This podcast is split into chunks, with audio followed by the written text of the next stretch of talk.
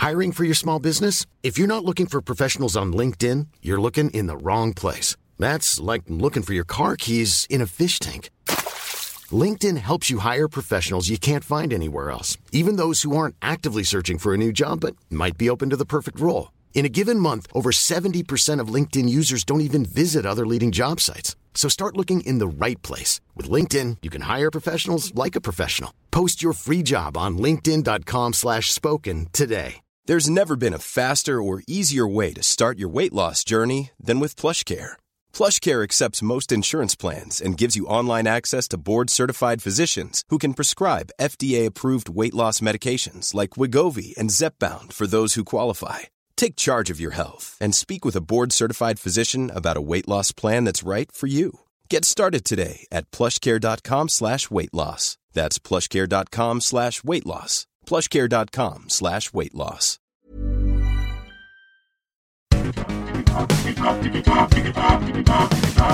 Digitalk, der Podcast rund um die digitale Welt mit Dominik Grote.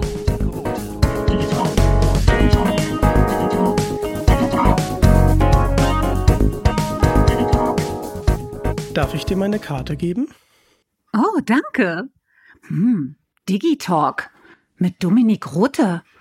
Der Podcast rund um die digitale Welt. Wow.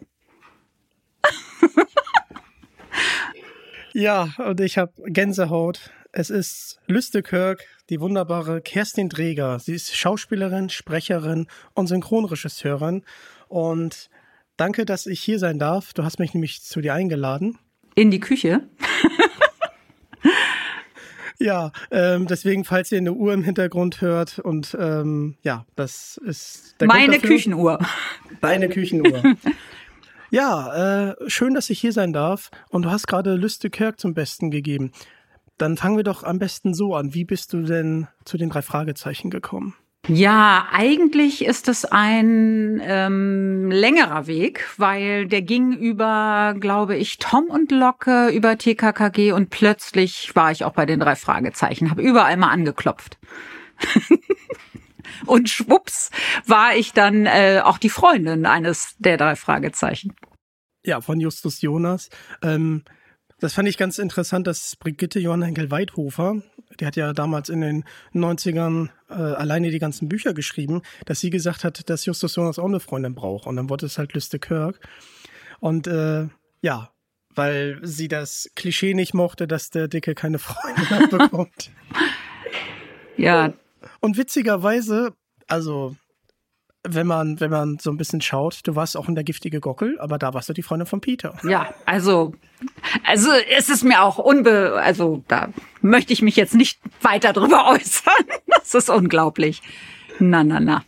Und äh, ganz interessant ist auch, dass ähm, in dem neuen Graphic Novel von Christopher Tauber, dass du in Hotel Bigfoot auch drin vorkommst. Da wurdest du gezeichnet als Lüste Kirk. Ist ganz interessant. Unglaublich. Was du alles weißt.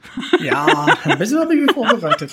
Und bei äh, Tom und Locke standest du ja zusammen mit Sascha Dreger, den man äh, als TKKG-Hörer natürlich auch kennt, aber bei den drei Fragezeichen hat er auch einiges gesprochen.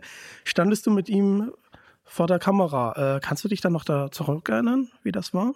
Ach so, du meinst jetzt äh, vor der Kamera oder vor dem Mikrofon? Äh, vom Mikrofon, genau. Genau, vor der Kamera stand ich auch mal mit ihm. Wir mussten uns sogar küssen. Also das Jahr, Das möchte ich jetzt wissen. das war für den ähm, darf man hier Werbung machen? Das war jedenfalls für einen Natürlich. größeren ähm, Versand, für ein größeres Versandhaus. Eine kleine, ein kleiner Werbeclip, genau. Da waren wir ähm, ein Liebespaar und äh, da musste ich ihn auch küssen. Oh, was ihr jetzt hört, ist mein Bart, glaube ich, wenn es gehört wird. Ich weiß es nicht. Ähm, meine Kinder sind gerade aufgestanden. Es ist halb elf. Ja, die gehen nicht mehr zur Schule. Ähm, ja, da haben wir uns sogar küssen müssen. Und als Tom und Locke sind wir aber auch ein Liebespaar, glaube ich. Tom, ich, äh, nee, warte mal, Locke, ich liebe dich, sagt er ja. Aber wir kommen gut miteinander klar. Wir sind ja, haben ja auch eine gewisse Geschwisterliebe. Und immer noch. Wir waren gerade zusammen im Urlaub auch und so. Wir sind ziemlich eng und mögen uns. Aber schon witzig, dass, äh, dass, die, dass die Geschwisterliebe äh, so ausartet. Ja, das wussten die, glaube ich, nicht, als, als, als die uns da gebucht haben. War irgendwie Zufall. Ja. Ja, ähm, was verbindest du denn heute mit den drei Fragezeichen? Ähm, ja, ich bin froh, dass ich äh, vor kurzem, vor anderthalb Jahren oder so, ich glaube, oder es war zu meinem Geburtstag sogar am 1. März. Wie alt bin ich geworden? Ist, glaube ich, so drei Jahre her oder so kurz vor Corona. Das war kurz vor, bevor Corona anfing, durfte ich da noch mal was sprechen. 1. März, also 2020. Ähm, die Folge weiß ich nicht, die weißt du wahrscheinlich, welche das ist, keine Ahnung. Habe ich, hab ich mir jetzt ehrlich gesagt äh, nicht aufgeschrieben, aber das. Äh genau, da durfte ich noch mal sprechen, habe ich mich auch sehr gefreut. Da gab es dann auch eine Torte von Heike Diene, die ist ja immer sehr, sehr rührig und ich habe noch alkoholfreien Sekt mitgebracht, der allerdings nicht so gut ankam. halt ohne OH-Gruppen ganz schlecht. Ähm, aber wir haben dann da Torte zusammen gegessen und eben ein bisschen äh, eine neue Folge drei Fragezeichen aufgenommen, wo ich dann nach 20 Jahren gefühlt äh, wieder mal sprechen durfte. Ja. Ja, das ist natürlich toll. Also ja, einerseits toll, andererseits ähm, war ich ja wirklich auch ein bisschen außen vor, weil ich ja eben Lüste Kerk war, die Freundin. Das war ja nicht so gern gesehen, dass die da Freundinnen hatten. Und deswegen musste ich halt ein bisschen, ähm, ja, so mal so 20 Jahre warten, dass ich da wieder mal was sagen durfte. Oha. Ja. Aber wenn Lüste Kirk aus welchen Gründen auch immer wiederkommen würde, würdest du sie dann noch mal sprechen? Absolut. Mit Freude. Schön, schön. 20 Jahre später. Ja, genau. Und wo wir gerade bei Heike Diene sind, ähm, schöne Grüße. Ähm, bei der waren wir letztens, haben dort auch äh, mit Kollegen von dir aufgenommen. Äh, in Hani und Anni sprichst du ja Fitz. Ja, Fizz, also sie wird Fizz, Fizz, äh, ja, Fitz könnte man wahrscheinlich auch sagen. Fizz äh, sagen wir immer, genau. Fizz. Ja, das ist eine ganz witzige. Die soll so ein bisschen, genau, kerniger sein und ein bisschen immer die frechen, äh, flotten Sprüche raushauen und ein bisschen keck sein. Und ist sie auch. Also, ähm, ja, da habe ich eine Menge Spaß, vor allen Dingen mit Hilda, also Susanne äh, Weingart, mit der ähm, wir sitzen ja immer zusammen und ähm, da kriegen wir schon den einen oder anderen Lachflash immer. Sehr witzig, ja. Das finde ich schön. Und gab es bei dir denn irgendeinen Film, wo du gesagt hast, jetzt möchte ich Schauspielerin werden? Also wer mich wirklich ähm, berührt hat und inspiriert hat, ist äh, Jodie Foster. Die fand ich einfach großartig in Taxi Driver auch und ähm, ja, also ich habe sie als Kind oder so natürlich nicht im Original ähm, gehört. Ich weiß nicht, ob sie da schon von, ähm, äh, wie heißt sie, äh, von äh, die Synchronsprecherin ähm, von Jodie Foster ist doch Hansi Jochmann, genau. Ob sie da schon von ihr gesprochen wurde. Ich weiß nicht, irgendwas hat mich jedenfalls sehr, sehr ähm, angesprochen. Ähm, und ähm, vielleicht ja, ähm, habe ich mich da auch so ein bisschen gesehen in dem ähm, ja, frechen Mädchen, was aber auch so ein bisschen allein ist. Und gerade vor kurzem habe ich mal im Internet gestöbert und noch was von mir gefunden, wo ich dachte, hey, ähm, da sehe ich, also sehe ich so ein bisschen ihr ähnlich. Da war ich zwölf und bei den Montagsmalern, ähm, da habe ich so einen Ausschnitt gefunden, wo ich mich vorstelle und dachte, hey, ich war auch ganz schön tough und ganz schön geradeaus und ähm, und ich kenne mich ja selbst, wie ich früher war, auch ganz schön frech. Man kann das bei dir bei Instagram sehen, also. Ja, genau. Musst du auch ein bisschen schmunzeln. Ja, also äh, genau. Ich habe mich sehr, sehr gefreut, dass ich das gefunden habe, weil ich mich im, eigentlich, äh, wenn ich so zurückblicke, nicht als so tough äh, erlebt habe und eher als schüchtern auch. Aber das ist ja das, was mein Innenleben äh, so, wie ich mich gefühlt habe. Aber nach außen hatte ich den Eindruck, äh, hey, äh, ne, Welt, du kannst kommen, mir stehen die Türen offen. So ähm, wirkte ich eher nach außen. Ja, witzig. Da sind ja auch einige Kollegen, die wir ja auch alle ähm, irgendwie kennen. Also Jens Wawitschek war ja auch mal da. Ja. Oliver Rohrbeck. Ja. Und das ist irgendwie schon witzig, wenn man dann die dann heute sieht. Und weißt du, warum ich da war?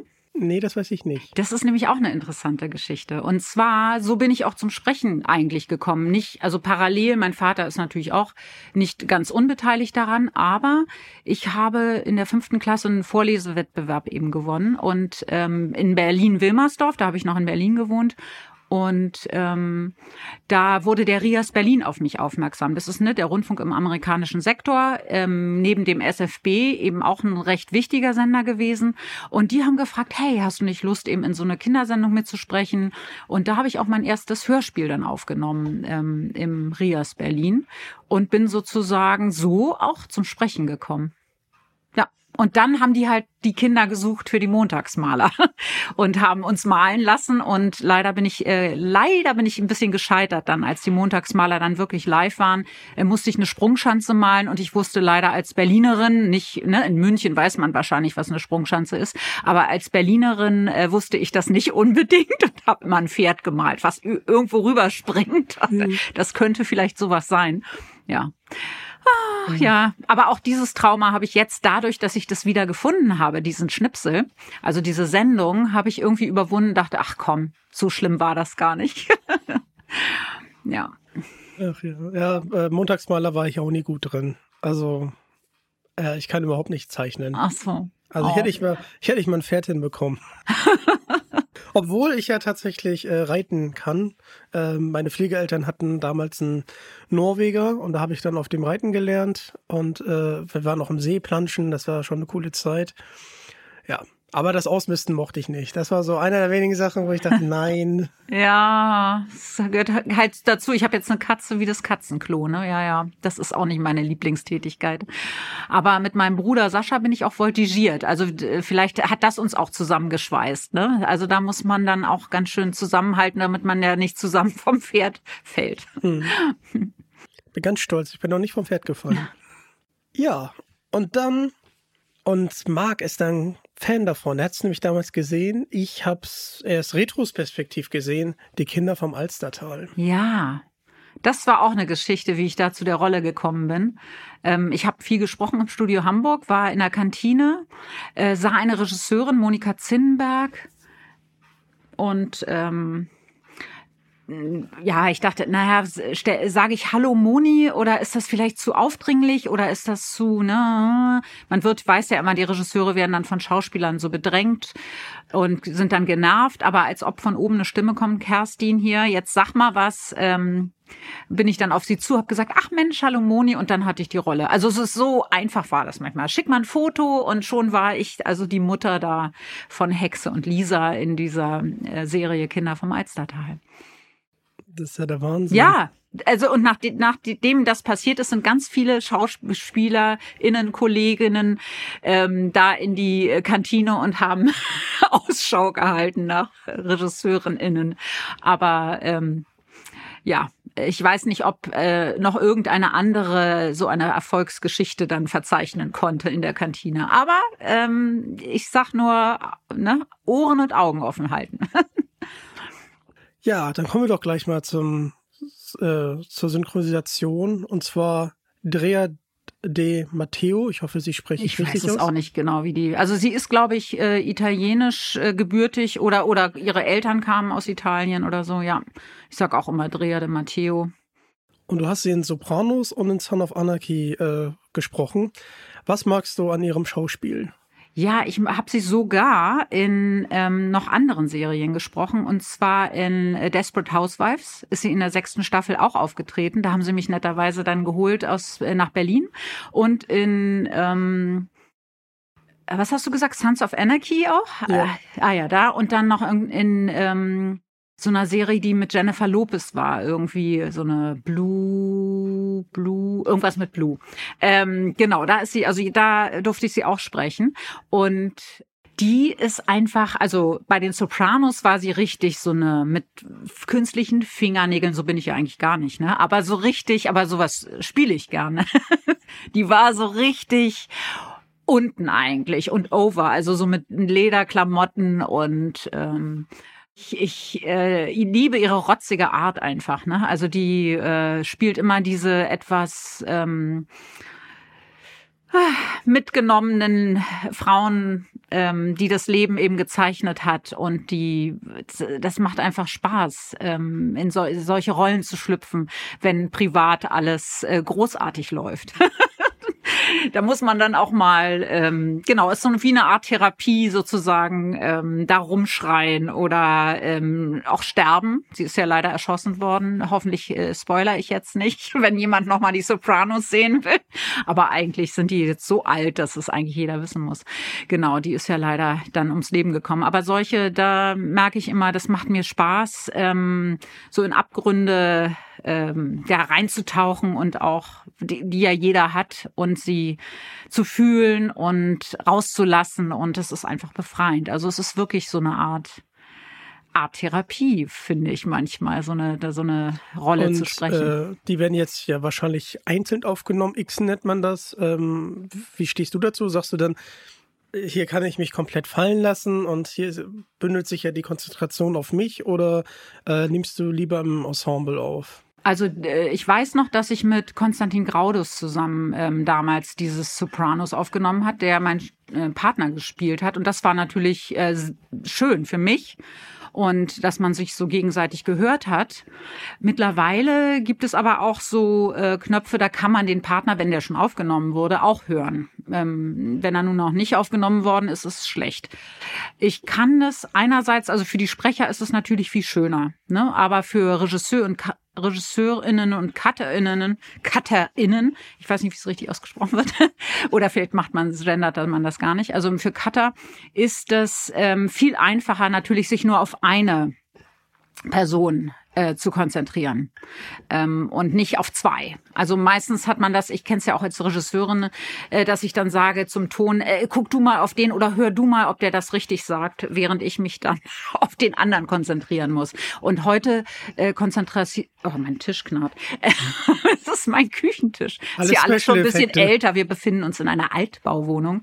Genau. Also ähm, deswegen ist es eigentlich gut mit dem Xen, muss ich sagen aber es ist halt nicht mehr so gemütlich und so familiär wie damals. Das ist dann wiederum traurig. Die Technik, ähm, ja, hat so ein bisschen alles ein bisschen uns, ja, wie soll ich sagen?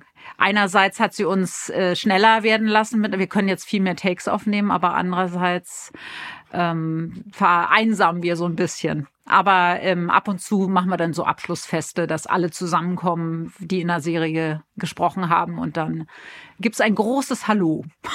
das ist auch schön. Ja. Äh, du hattest ja vorhin äh, ganz kurz deinen Vater angesprochen, Wolfgang Dreger. Ähm, kannst du dich denn noch an deine allererste Synchronrolle erinnern? Ähm, jetzt mit ihm, äh, genau, also es war mit ihm noch in, ich erinnere mich den Tisch habe ich jetzt noch. Ähm, der steht bei mir im Esszimmer. Er ist ja leider dieses, nee, letztes Jahr gestorben.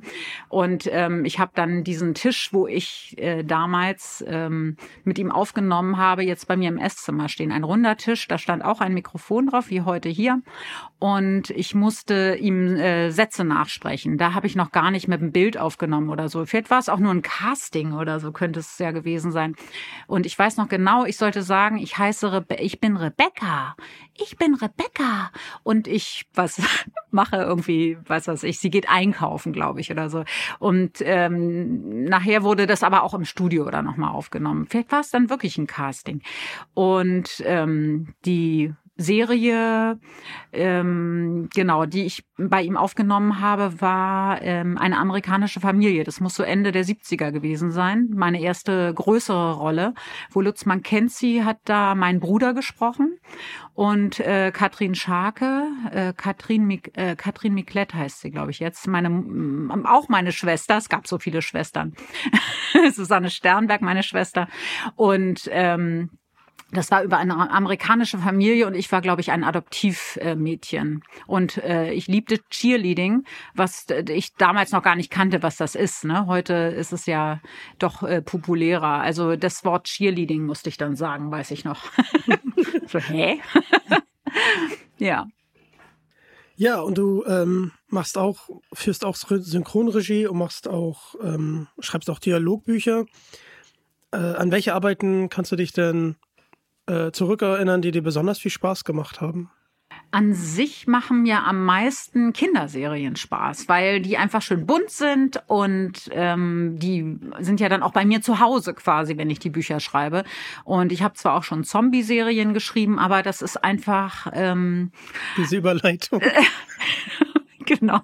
Ich, ich, ich mag sowas nicht zu Hause haben, weil ich sowas auch nicht privat gucke. Gut, Kinderserien sehe ich jetzt auch nicht mehr so viel. Und meine Kinder sind jetzt auch aus dem Alter schon raus. Aber äh, ich liebe dieses bunte, fröhliche. Und die Blues Clues zum Beispiel ist so eine Serie, die gab es schon mal in den 90ern. Blau ist schlau hieß die. Die ist ja jetzt neu aufgelegt worden mit einem anderen ähm, Akteur. Und seit vier Jahren, jetzt sind wir mittlerweile, glaube ich, in der vierten Staffel, äh, schreibe ich die und mache auch die Regie und das macht mir einen ganz großen Spaß. Ja, mit Robert Knorr, der spricht da den, den Josh und singt auch und er ist ja auch Musical-Darsteller, also beide, dieser Josh und auch Robert. Und ähm, genau, da ist auch viel mit Musik und mit Reimen und ähm, mit kleinen, also Monsieur Salz und Madame Pfeffer, also mit so kleinen Figuren. Und die haben alle so ein, ne, süße Charaktere sind das einfach. Ah, das ist schön. Ja, ja ich nutze mal die, äh, die Möglichkeit, gerade wo ich dir gegenüber sitze, soll ich von ein paar Kollegen grüßen. Ähm, Katja Kessler ah. hat einfach von dir geschwärmt. Ja, die hat auch bei mir schon viel gesprochen, genau. Also, ja, grüß sie zurück. Falls du sie siehst, ich sehe sie wahrscheinlich eher noch. Dann grüße sie von mir. und äh, Carlotta Pahl, ähm, die ja Melly Bobby Brown in Stranger Things schon seit unglaublichen 15 Jahren spricht, ja. hat auch gesagt, dass sie, äh, dass ich dich grüßen darf und äh, dass sie bald bei dir singt. Genau, das wird wahrscheinlich bei Blues Clues sein, da wo so viel gesungen wird.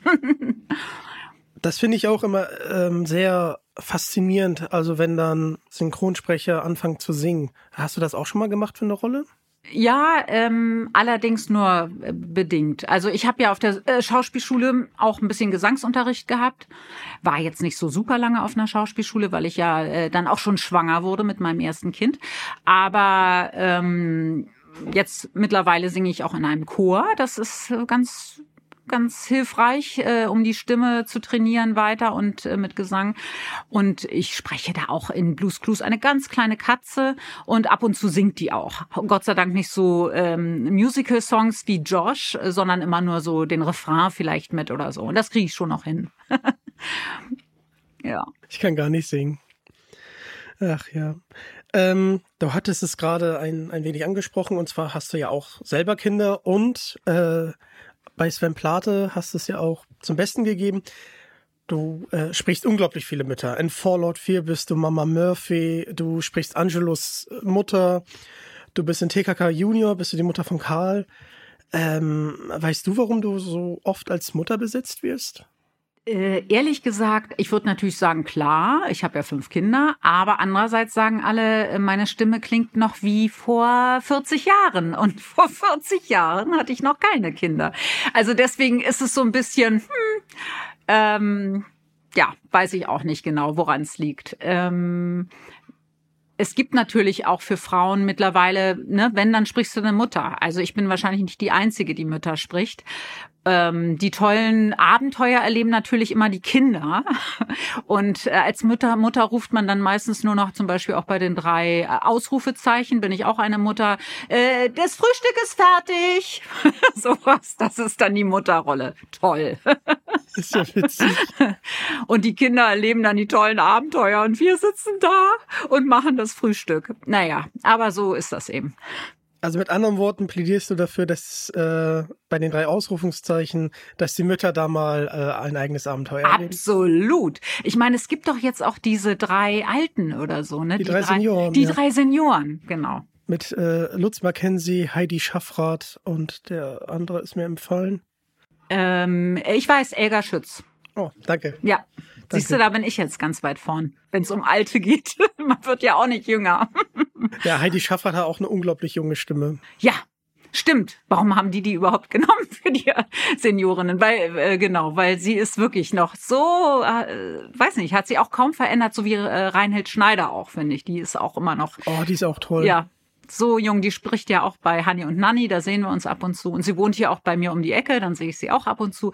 Und die ist wirklich stimmlich ähm, noch wie 16, ne? Also. Das ist echt faszinierend. Ähm, du hast ja auch in anderen Hörspielen mitgesprochen. Also jetzt nicht nur für Europa, sondern auch für Karussell.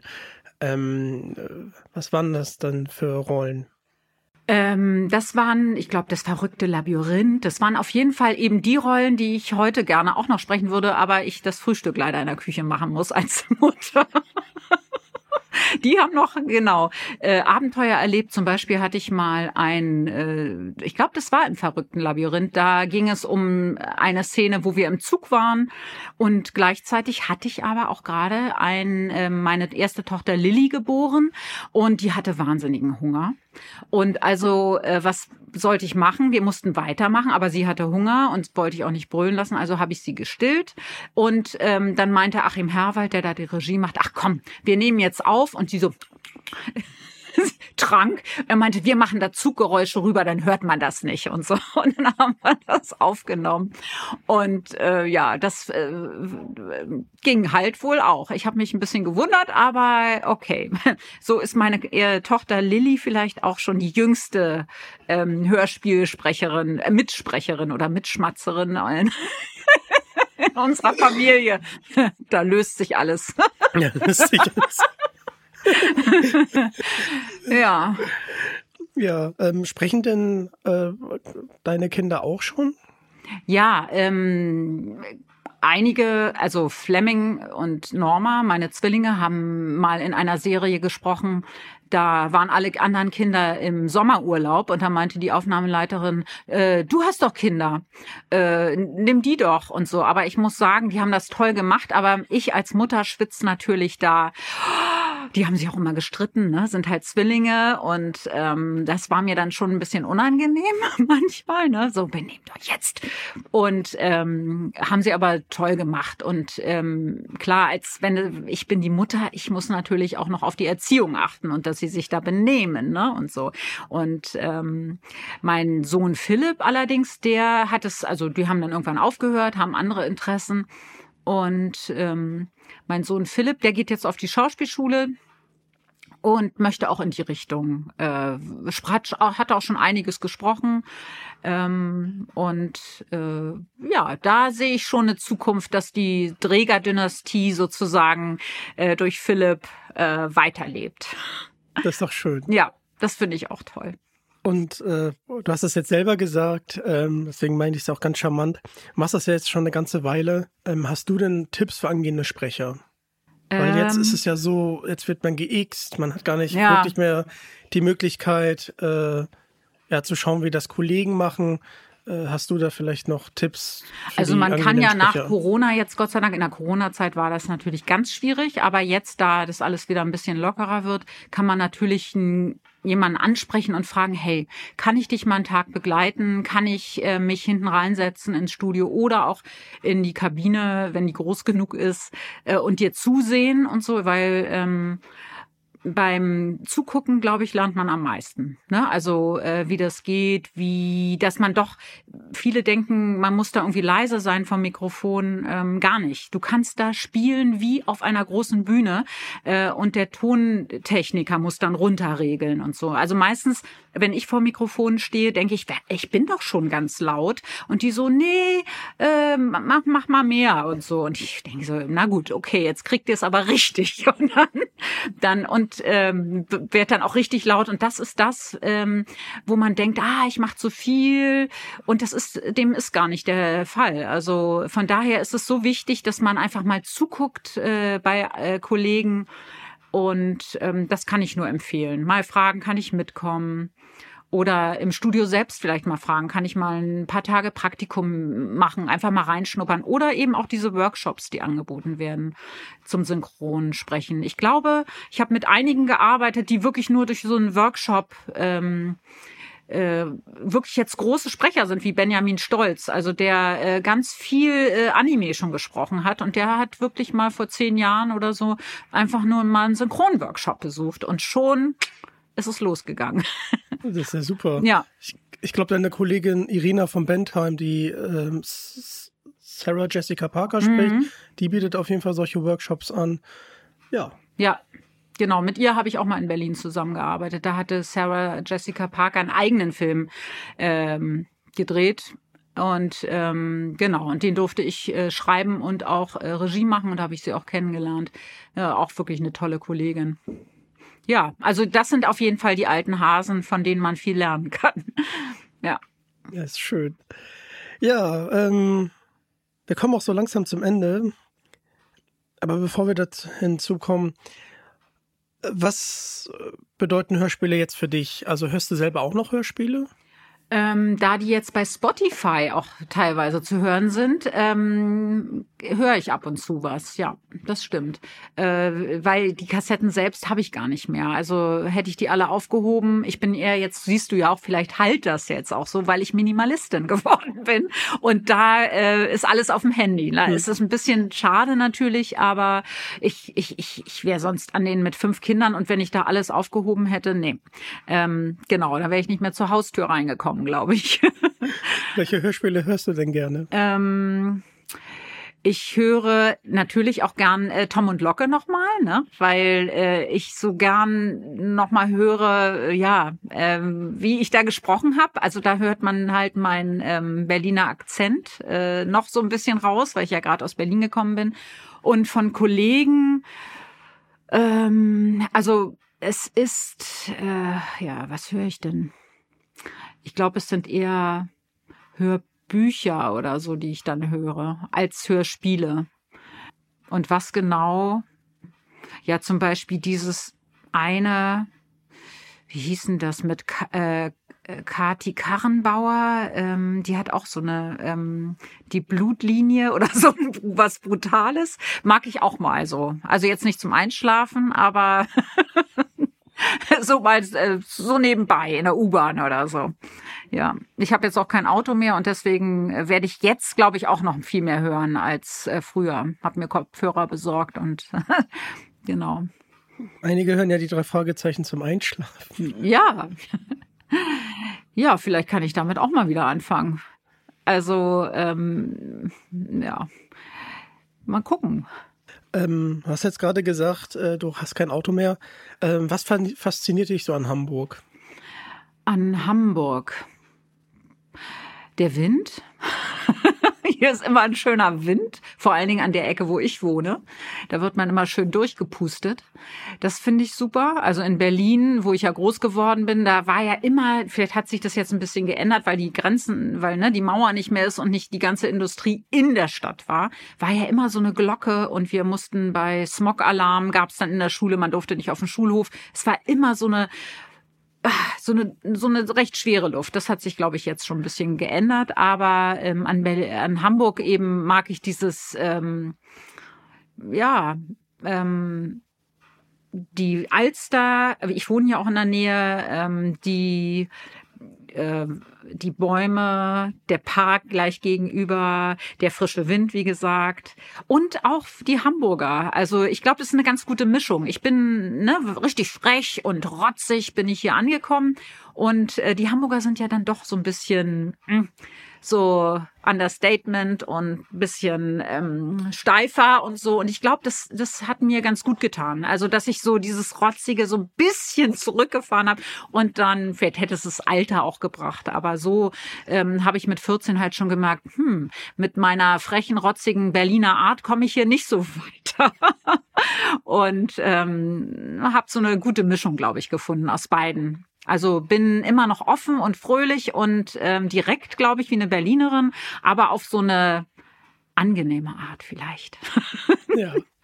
Äh, Gibt es denn noch äh, so berlinerisch, was bei dir manchmal so mit mitschwingt, äh, wenn du. Also wenn ich wütend bin, ja, Oh, dann, okay. dann kommt wieder das Berliner so. Was soll denn das, ey? Ich tille. so was. Also, ja, aber ganz selten. Ich bin eigentlich, habe ich damit abgeschlossen mit wütend sein. Das ist schön. Ja, äh, ich liebe Hamburg auch. Ich komme ja aus Nordrhein-Westfalen. Ich habe leider keinen rheinländischen Akzent mehr. Ich beneide Markus immer ein bisschen darüber. ja, Ähm, ich beneide Markus ein bisschen darum. ja. Ich kann das leider gar nicht mehr. Ähm, Das Aber- kommt manchmal, ich dachte auch, ich könnte das nicht, aber du musst wieder eine Zeit lang, glaube ich, in die alte Heimat und dann hörst du, ach ja, das ist dieser Singsang und dann kann das passieren, dass es dann wieder kommt. Ja. Oder konntest du das noch nie? Also ich meine, man denkt ja von sich, man spricht Hochdeutsch immer. Auch Klar, natürlich. Also feinstes Hochdeutsch. ähm, mal gucken, mal gucken. ja, Ich habe früher, das wurde mir auf jeden Fall gesagt, oft ähm, Wörter so ein bisschen verschluckt. Und man hat auch rausgehört, dass ich nicht aus dem Norden komme. Ähm, aber als Kind wusste ich, äh, wurde mir gesagt, ich habe früher immer gesagt mit extra statt mit Absicht. ach so. Das ist so hängen geblieben, äh, sage ich heute natürlich nicht mehr. Und Geheimversteck. Das war immer bei diesen Ritterbogen, äh, da stand immer Geheimversteck und ich war immer richtig stolz mit Geheimversteck. Bis ich irgendwann mal geschnallt habe, was das eigentlich heißt. Das, Ach süß. Ja, ja ähm, auf welche Projekte dürfen wir uns denn in naher Zukunft freuen? Ja, da habe ich, äh, da hm, weiß ich nicht. Also äh, die meisten Projekte, sagen wir mal, wenn ich irgendein äh, Computerspiel spreche, muss man ja tausend Verträge unterschreiben und ne, dass man darüber nicht reden darf. Also von daher darf ich da gar nichts erzählen. Und ähm, im Moment ist es ein bisschen ruhiger bei mir ähm, und deswegen ich jederzeit kann ein Anruf kommen und dann kommt was Neues. Also von daher kann ich eigentlich sagen, ich habe so ein paar Sprachjobs und so weiter, aber ähm, so ganz konkret jetzt ein Projekt habe ich nicht. Also von daher, ähm, wer weiß. Wer weiß.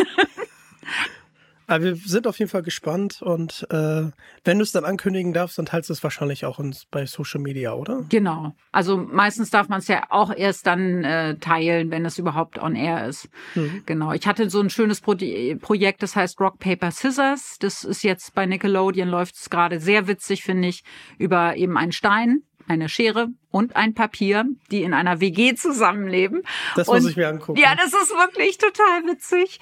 Ähm, genau, Jesse Grimm spricht, spricht die Schere, Tim Niebuhr den Stein und ähm, Tammo Kaulbarsch, der ja auch äh, bei äh, Angelo, den Angelo, also meinen Sohn spricht, der spricht Papier und hat mit mir auch die Dialogbücher zusammengeschrieben und es ist einfach großartig. Also es ist ein schöner Humor und ähm, dann gibt es noch Bleistift, die wohnt um die Ecke, die ist Papier total verliebt und äh, versemmelt es aber immer wieder. Also Aber einen Brunnen gibt's nicht, oder? Wen? Einen Brunnen gibt's nicht. Nee. ja, also guck es dir an. Ich kann es nur empfehlen. Das ist so mein Lieblingsprojekt auch gewesen in den, in den letzten Jahren. Ja, schaue ich mir auf jeden Fall an. Welche Gäste als nächstes kommen bei Digitalk? Da ähm, halte ich mich auch so ein bisschen bedeckt, aber ja, du hast einen Kollegen angesprochen, die ähm, auf jeden Fall kommen wollen. Heidi Schaffrath. Die wohnt hier auch gleich um die Ecke bei mir. Hier wohnen sie alle. Hier wohnen sie alle. ja, und ähm, genau, deswegen äh, schaut da auf jeden Fall regelmäßig vorbei. Und ich möchte natürlich auch so ein bisschen äh, euch überraschen. Also wir waren gestern tatsächlich, jetzt wo wir aufnehmen, waren wir bei jemandem, den wahrscheinlich viele von euch kennen. Um, der zeichnet halt Comics. So, und äh, als wir dann da waren, das war schon, das war schon ulkig. Ich sag nur Red Porsche Killer. Und damit müsstet ihr, äh, äh, liebe Detektive, auf jeden Fall den Fall lösen können. Wenn nicht, dann äh, holt, euch, holt euch auf jeden Fall Unterstützung, aber damit sollte es eigentlich klar sein, oder? Hm. Ja, Grübel. Grübel. Brösel. Ja, Also. Mensch. Ja, Mensch. Er hat unglaublich viel Spaß gemacht. Äh, schön, dass ich hier sein durfte. Ja, Und kann ich nur zurückgeben. Dankeschön. Ja, und damit schöne Grüße aus Hamburg äh, mit leicht durchge äh, durchgeföhnten Haaren. Bin nämlich hier äh, ja auch vorbeigegangen. Ich wurde auch durch, gut durchgepustet. Na? Ja, Hier diese Ecke besonders. bin ich auf jeden Hier Fall gut wach sind. geworden. ja, und damit folgt auf jeden Fall der lieben äh, Kerstin, um nichts mehr zu verpassen. Und folgt diesem Podcast, um auch nichts mehr zu verpassen. Schaut bei Social Media vorbei. Das ist der Weg. Danke, dass ihr Teil davon seid. Und damit bin ich raus. Tschüss. Tschüss.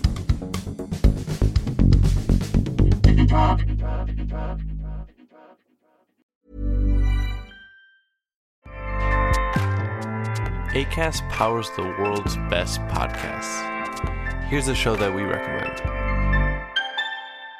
The Real Housewives is a guilty pleasure for most, but if you're looking to not feel guilty about that pleasure, tune in to Everything Iconic with me, Danny Pellegrino, where I break down all the messy moments and behind the scenes antics of Bravo's popular franchise. And on Everything Iconic, I also interview celebrity guests like Kelly Ripa, Kiki Palmer, Drew Barrymore, Cameron Diaz, and more about their guilty pleasures, their past work, and so much more. So if you're pop culture obsessed and find yourself watching way too much reality TV like me, tune in to Everything Iconic with Danny Pellegrino wherever you listen to podcasts. ACAST helps creators launch, grow, and monetize their podcasts everywhere. ACAST.com.